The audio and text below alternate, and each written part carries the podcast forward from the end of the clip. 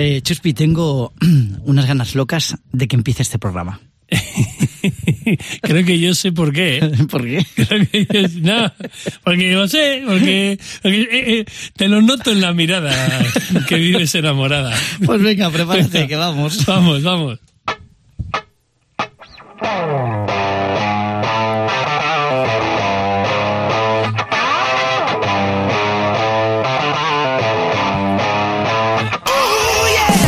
¿Qué tal? Soy Canco Rodríguez Y yo, Chuspi. y estás escuchando el Rock and Roll ha muerto aquí en rockfm. punto. FM.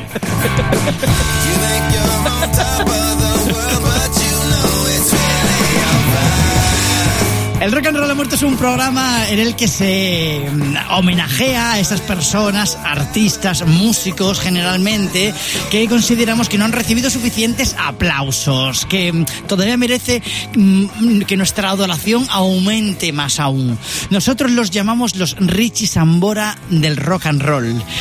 Y esta semana tenemos a un artista muy especial y muy querido aquí y en el más allá. Pues sí, tenemos a, a un músico, cantante, compositor, un gran letrista que para mí está infravalorado, de los más infravalorados en el mundo del rock y que ha sido una gran influencia para el estilo hard rock que tanto me gusta a mí. Muy bien. No es otro que Phil Lynott, líder de la legendaria banda Thin Lizzy. ¡Vámonos!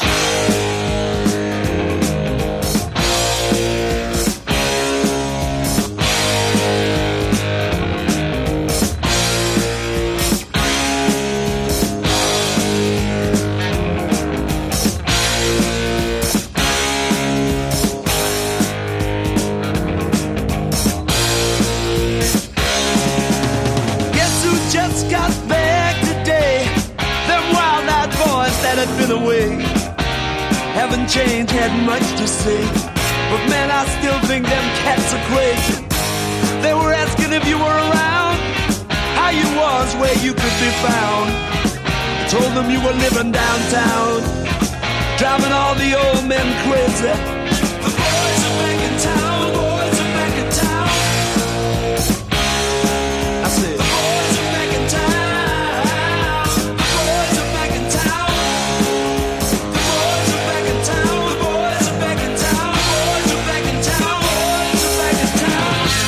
Me flipa esta, esta canción. Es que siempre que volvemos de estos temas digo, me flipa este tema, pero es que es impresionante. Esta canción es- es te la pones. te, la, himno, te la pones un un, himno. un- un- un día que estés amargado en el autobús, en el metro, yendo a, a currar, y es que te anima, te anima la mañana, la tarde y la noche, vamos. Pues sí, tío, es un himno súper patriótico y ahí... ahí The lo boys tienes, are back in town. Ahí estamos, ahí estamos. Es un himno mm, que utilizaba, como bien sabrás, Sí. eh, la selección de rugby, De rugby, sí, para sí. animar un poco a los chavales. Oye, es verdad que mm, Phil Lynott, el cantante, ¿no? Maravilloso. Del que hablamos hoy. Del que hablamos hoy, de la banda Thin Lizzy, eh, no quería que esta canción entrara en el disco. Bueno, eh, la banda decía, bueno, esta no la vemos y tal. Y, y fue de estas veces que a veces los managers servimos para algo y decían, esta es un hit, déjate de... Deja, no inventes, La, métela. la compañía apostó por la canción. Venga, vamos, Phil esta Lynott, métela. No. apostó el, más el, el manager y al Bueno, el final manager, se entró y mira, pues sí- sí que fue, Éxito. fue un puñetero éxito. Manager 1, Phil Lynott 0. Mundo. Pues efectivamente, efectivamente. Pues, oye, eh, la vida de Phil Lynott, la verdad que es que no es un cuento de rosas, ¿no, Chuspi? Pues no, no es un cuento de rosa, porque, bueno, eh, vamos a remontarnos un poco, vamos a contar un poco su vida, ¿no? Me encanta esto, Este, ¿sabes? eh, su La- madre, su, eh, su madre irlandesa viaja con 18 años a, a Inglaterra. ¿A qué? Pues a buscar trabajo, a buscar trabajo, a buscar ganarse la vida. Sí. Y allí conoce a un guayanés, Me encantan los guayaneses. eh, Cecil. Parris, un, un- hombre de color, eh, y bueno, pues le, pues tienen, mantienen una relación y, y ni de, bueno, desde fruto de esa relación, pues se queda embarazada la mujer y nace. Pero es que te ha faltado decir que, iba- que llegó una abejita y le puso que sí, ya está. que Bueno, tú- que sí, que ya está, que. Madre mía. Bueno, pues. pues, eh, Que, se, que sí, que se volvió a Irlanda con un bombo. No, no llegó a ir volverse a Irlanda. Ah, ¿no? De hecho, en, de hecho nació el chaval y el guayanés dijo, pues que me esperan en casa. Y abandonó abandonó a, las tres semanas. Luego no. a la madre y a Phil. A finales de los, de los 70 le conoció, ¿eh? Pero, pero no. O sea, el tío a las tres semanas dijo, hostia, no soportó la presión de ser padre. O sea que Phil Lynott, aparte de que ya es un drama, joder, que naces, te quedas sin padre porque te abandona, que encima te abandona, que es más doloroso todavía. Pero es que el drama continuó porque su madre decidió llamarlo como ella. Y la madre se llamaba Filomena. Filomena, sí, sí. Era, eh, y, eh, Phil. Porque él- Phil suena bien, pero cuando te dicen, ya, pero Phil de qué? Y él, bueno, cambiemos de tema. Phil Parrish Lynott, que luego artísticamente decidió decir, bueno, mi padre me dejó, pues yo Phil Lynott. Muy bien, Ah, toma perfecto. Bueno, fuera de bromas, evidentemente, sí, sí. eh, eh, mm, empieza a crecer, bueno, ¿no? Bueno, pues sí, eh, es- no olvidemos, en, en la época en la que estamos, él, al final su madre le tiene que mandar con su, con su abuela a Irlanda. Claro, que hay una movida porque él, o sea, su madre es blanca, él es negro, ¿no? Sí, correcto. Y claro, Phil Lynott sufre racismo en el colegio porque mm, va a colegios de niños blancos y bueno, la crueldad sabemos que traspasa fronteras cuando, cuando eres un niño. Mm. Sí, sí, los niños Y- son los mayores cabrones del Claro, planeta. pero es sí, que encima sí. lo manda con su abuela, que su abuela también era blanca, y su abuela refuerza eso también. No, Mm. no lo presentaba él como su nieto. No, tío, o sea, era una cosa que, que no, no, lo, no lo presentaba como su nieto porque por el, por el gorda. tema, un poco el tema social, le daba, era como que estaba mal visto, decía, "Ostras, es que es mi nieto. Racismo, vamos, decir- decir, como que estaba Sí, mal sí, sí, visto. estaba mal visto, Claro, está- claro. ahora mismo hablamos de esto y parece una, una cosa increíble, pero es que en Bueno, él lo aquellas- vivió, él lo vivió. Él lo lo, vivió. lo fuerte que a pesar de él vivir todo esto, que estos son palos y palos en tu vida, a pesar de todo, en, en Phil nace un espíritu irlandés. Sí, sí, lo abraza de, de- de- totalmente. De, mil pares, él ama la, la patria irla- irlandesa y estudia. Eso es un tarado de la historia de Irlanda y luego se va a notar en su carrera, en todas sus letras y en todo lo que hace y en, y Maravilla. en todo el sentimiento cuando iba por ahí, hacía entrevistas que siempre siempre era un tío que, que siempre hablaba de, de Irlanda con mucho orgullo y como... eh, com- se Como tú de León, como tú Como de León. yo de León. Como yo de, Como yo Málaga y de Alfarnate, el pueblo de mis padres. Reino de León. Reino de León. Reino de León. Mira, nosotros no somos un reino, somos un pueblo, pero muy bonito. Nada, nada, nosotros somos un reino. Mira, escúchame, te voy a decir una cosa. Eh, cuando mm, ya es Lynott, eh, bueno, pues ya es más mayorcito, ya se obsesiona con la música, ¿no? Ya Sí. él ya quiere ser músico, montar su banda. Sí, rápidamente él intenta tocar en varias, en varias bandas, no cuaja porque él quería ser cantante y, Sí. y liderar un poco un proyecto. Como el de Brian Scream. quería ser cantante y de una banda lo único que sacó en crudo fue que le enseñaron a tocar el bajo. ¿eh? Bueno, mira. Porque dijo, bueno, aprendí a tocar el bajo. Entonces, eh, sí, al final conoce a un guitarrista, Eric Bell, Sí. eh, que anda buscando músicos para, para montar una banda. y el decide- típico cartel en, el la- típico- sí, en el- los bares. Busco banda, soy guitarrista, toco Sí, tal, tal, y tal. él, y él jun- junto con Brian Downey, que era un batería con el que había coincidido en alguna formación, pues montan y un, y un teclista que se llama Eric Proston o algo así, que nada, ese se pira, ese Sí. duro- Este sería, eh, o sea, más o la, menos. la- la formación con la que arranca, con la que arranca Thin Lizzy. como la función original, ¿no? Efectivamente, Pero no, no- efectivamente. no la que todos recordamos definitivamente. Bueno, ¿no? es- esta fue parte. conocida, pero bueno, para mí hubo una más potente, pero bueno, sí. Con esto arrancan, con esto, con esto empiezan a sacar sus primeros discos, consiguen, consiguen relativamente fácil conseguir un, un sello para, para salir, Sí. sacan el primer disco que tiene cierto porso en, en Irlanda, pero pasa desapercibido completamente en Inglaterra, y el segundo, por presiones de la compañía, sale muy rápido y es un, y es un, es un, Sí. es un ñapo. No- Bien, bien. No, no funciona el disco. ¿Y cuando empiezan a petarlo? Bueno, pues eh, el- la verdad es que mm, después de, de todo esto pasa una cosa que te va a encantar. ¿El qué? Bueno, pues que él compone una canción, un single, Sí. que decide, bueno, voy a sacar un single y se lo ofrece a la compañía y tal. Sí. Y graban una canción también, una canción tradicional irlandesa, Ah, muy guay, sí, sí, esa historia. que se llama in the Jar. Whiskey in the Jar. Esta canción Entonces, muy bonita. de- decide, deciden sacar, deciden sacar una Iber como cara A y otra como cara B. Y, O sea, esta canción, perdona que te corte, esta canción existía, era una canción popular, ¿no? Que se Sí, cantaba. muy conocida, que además, mira, escucha, te, la, te, te voy a poner A ver. en los dublines para que tú veas cuál Esta es es. la original, más o menos.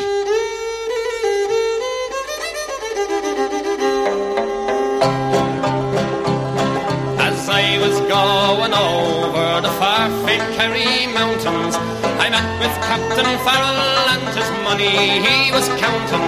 I first produced me pistol and I then produced me rapier, saying stand and deliver for you are a bold deceiver, mushering. The daddy-o,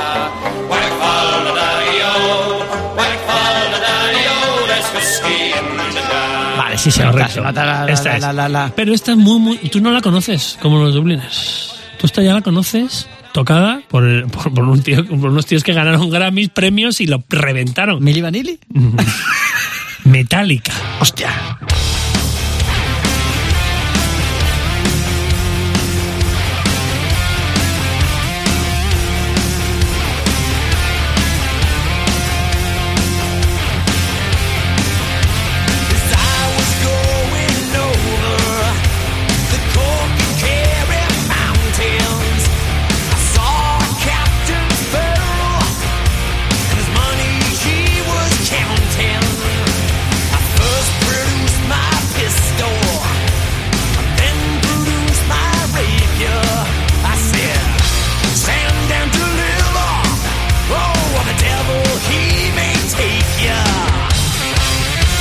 Pues... Esta, canción, claro que la conozco. Joder. Espera, Pues- espera, espera. Me, pues- está- me estás abriendo de pues repente, me estás Metallica. Metallica confiesa que se inspira en la versión, en la versión que, que Sin hacen, Lizzy. que hacen sin. Ostras. O sea, se inspiran en ella, además, muy fan, eh, lo- en todas en las entrevistas, recientemente en un documental que he visto, además lo, lo, lo dice, ¿no?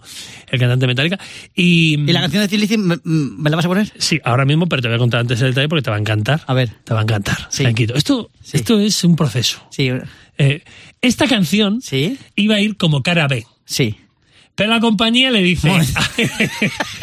La compañía le dice a, a tu primo, a, File- a Filomeno, le dice: Filomeno, que la- el single que has compuesto está muy bien, pero es el que va como cara B. Esta la veo con potencial. Fíjate que estoy viendo que la va, la va a versionar Metallica dentro de, de- de y 30 Phil años. En sus 13. que no, que esta canción cara B, que tengo otra canción más bonita en la cara A. Total, que gana la compañía. Gana la compañía. Y la ponen en la cara A. Y lo, Y lo peta. y lo petan, O sea, y lo petan con ¿cómo? esta canción. O sea, espera, espera, o sea, antes de nada, mm, Phil Lynott cero, compañía manager 2. Correcto. Y es, con esta canción consiguen, consiguen petar.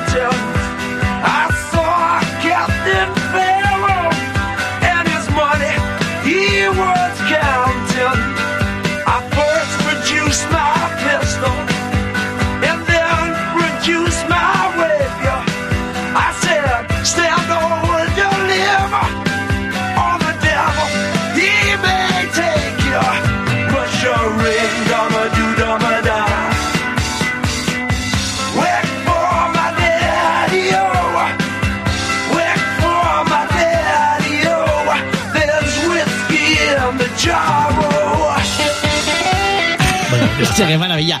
O sea, Lynott, Pues te sí. digo una cosa, ojo, ojo, para elegir las canciones en su disco, en su disco no tenía, ¿eh? Porque vamos. Nah, hombre, el, el hombre, el hombre era, bueno, un poco, tenía un poquitín de, a lo mejor de ego, ¿no? Y de, yo quiero dirigir No, mis proyectos. ¿Sabes Eh, qué pasa? Que a veces eh, se ven las cosas mejor desde fuera que desde dentro de la propia no, banda. bueno, pero es que la costumbre y la leyenda siempre nos dicen, tuvo que pelear contra la compañía y al final mira quién tuvo razón. Claro, bueno, pues claro. en este caso... La compañía tuvo que el- pelear contra El él. y la compañía han tenido razón en esto, pero bueno, no pasa nada. Con esta canción, número 6 en Irlanda, 12 en Reino Unido, ya lo petan. Y claro, ¿qué pasa cuando lo petas? Pues eso, que cuando entra la fama y sube la popularidad, pues entra lo que viene siendo un poco la drogaína. Hombre, Sí. entra un poquito. Hombre, son muy jóvenes, ¿no? ¿Qué pasa? Pues al final, pues- éxito, la noche, Pues, la, pues, la mala de vida. ahí entramos en una fase convulsa y el guitarrista fundador se pira y entonces... eh, el Lynott ya el se queda como se líder queda- absoluto, ¿no? Y entonces toma una decisión sabia y dice, bueno, pues no me vuelvo a quedar sin guitarra, voy a contratar a dos.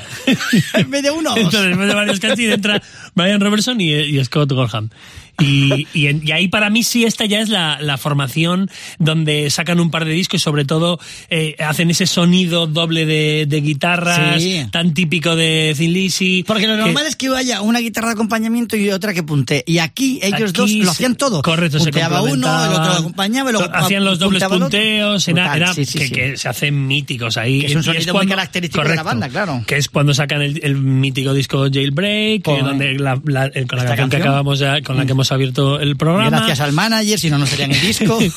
giras eh, teloneando pues eh, eh, abre- una gira que, mm, que tuvieron que abandonar porque se puso malito que fue la de la de con Raybon ¿no? Sí, porque es que, claro, en, en esta época que todo está eh, éxito, éxito, todo va bien, estamos consiguiendo nuestros sueños, pues Phil Lynott se hace amigo porque te haces amigo, tío. Te haces amigo de que otros músicos, siendo- viene siendo te la haces vida, amigo de la otras personas. Y entonces se hizo amigo pues de unos chavales, ¿no? Pues de Lemmy y de Sid Vicious, ¿sabes? De la creen de la, La creen de la creen, sí, y, y parece ser que entre Phil, entre Lemmy y entre Sid Vicious, pues iban a dar paseitos. Se to- Oye, que si su piña colada, que si su Su- su- su zumo de que tos. si- Total, que por, por H o por B pilló hepatitis, ¿vale?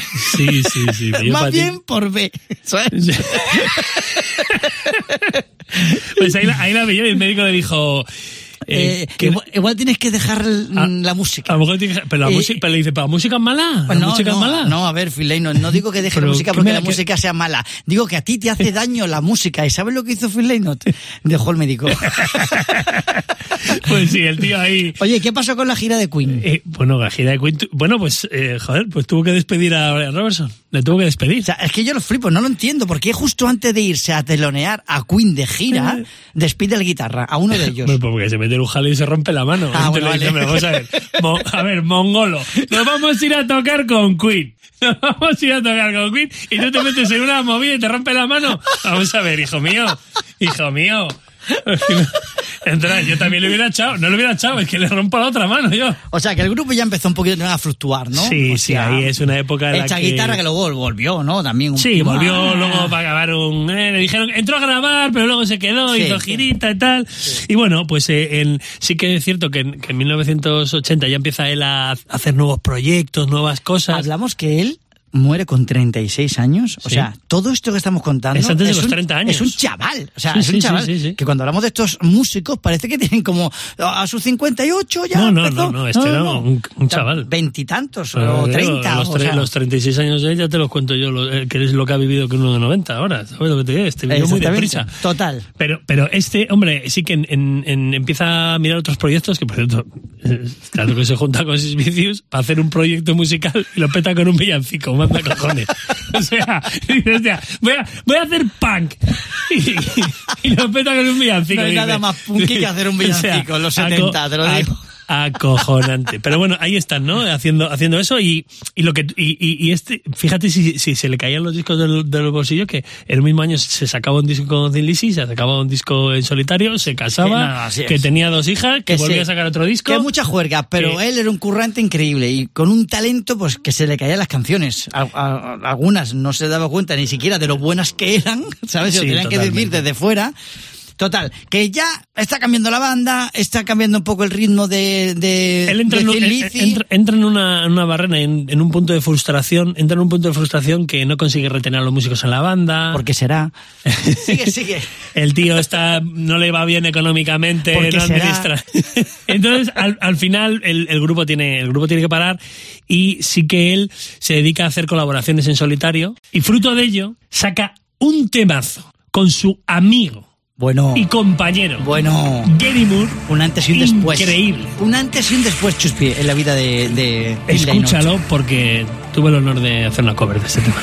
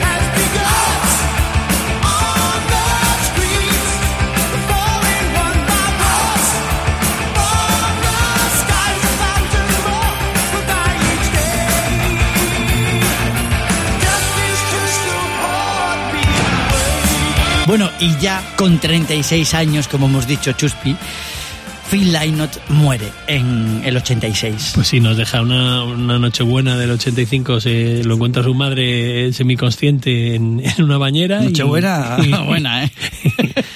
La verdad que la Nochebuena fue, fue, divertida.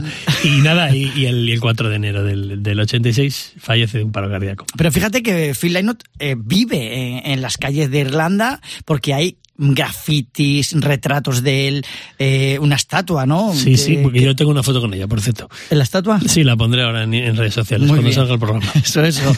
Y, y claro, es, es, es un tío muy querido, tanto que de hecho las bandas actuales siguen hablando de la influencia de tanto Thin Lizzy, la banda, como de mm, Phil Lynott en sus propias carreras. ¿no? Pues sí, además... Como eh, Metallica, ¿eh? como, bueno, como... el- cuando, cuando se inaugura esa estatua se hace un concierto que organiza Gary Moore. Su- Ajá. su- su- puede ser que Gary Moore es igual a Eric Clapton para George Harrison. Igual, sea, Ah, le hizo- mira. le- sí, pues le hizo un homenaje también. Le hizo un homenaje bueno. con, con, con todos los músicos que estuvieron en, en Thin Lizzy, en, en, en Dublín, y fue una fiesta. Y la verdad que ahí se ve lo que le querían, ¿no? Y lo que significaba para la ciudad y para el país. Qué guay. Pues fíjate, me gustaría cerrar con una anécdota que no sé si, si sabías, y es que cuando um, Thin Lizzy, ¿no? y Phil Lynott estaba en su mejor momento, ¿no? Por recordar y cerrar el programa con el brillo de esta banda, ¿no? Cuando estaban tocando sus mejores temas en el verano del 76. Sí, ahí con su, con, con ¿Sabes, su éxito, ¿sabes, ¿no? ¿Sabes quién fue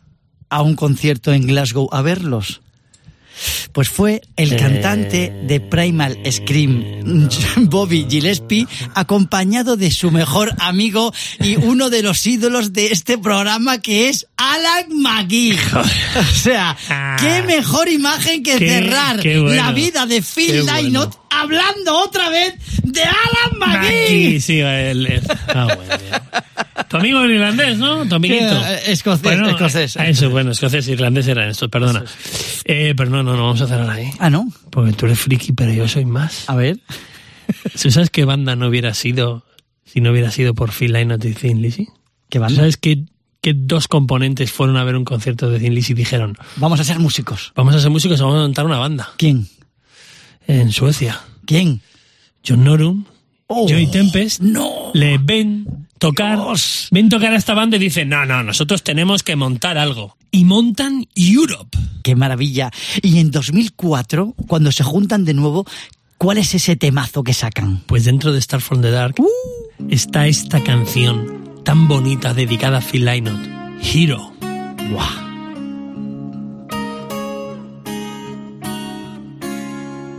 It's not like I wouldn't dream if you had not shown the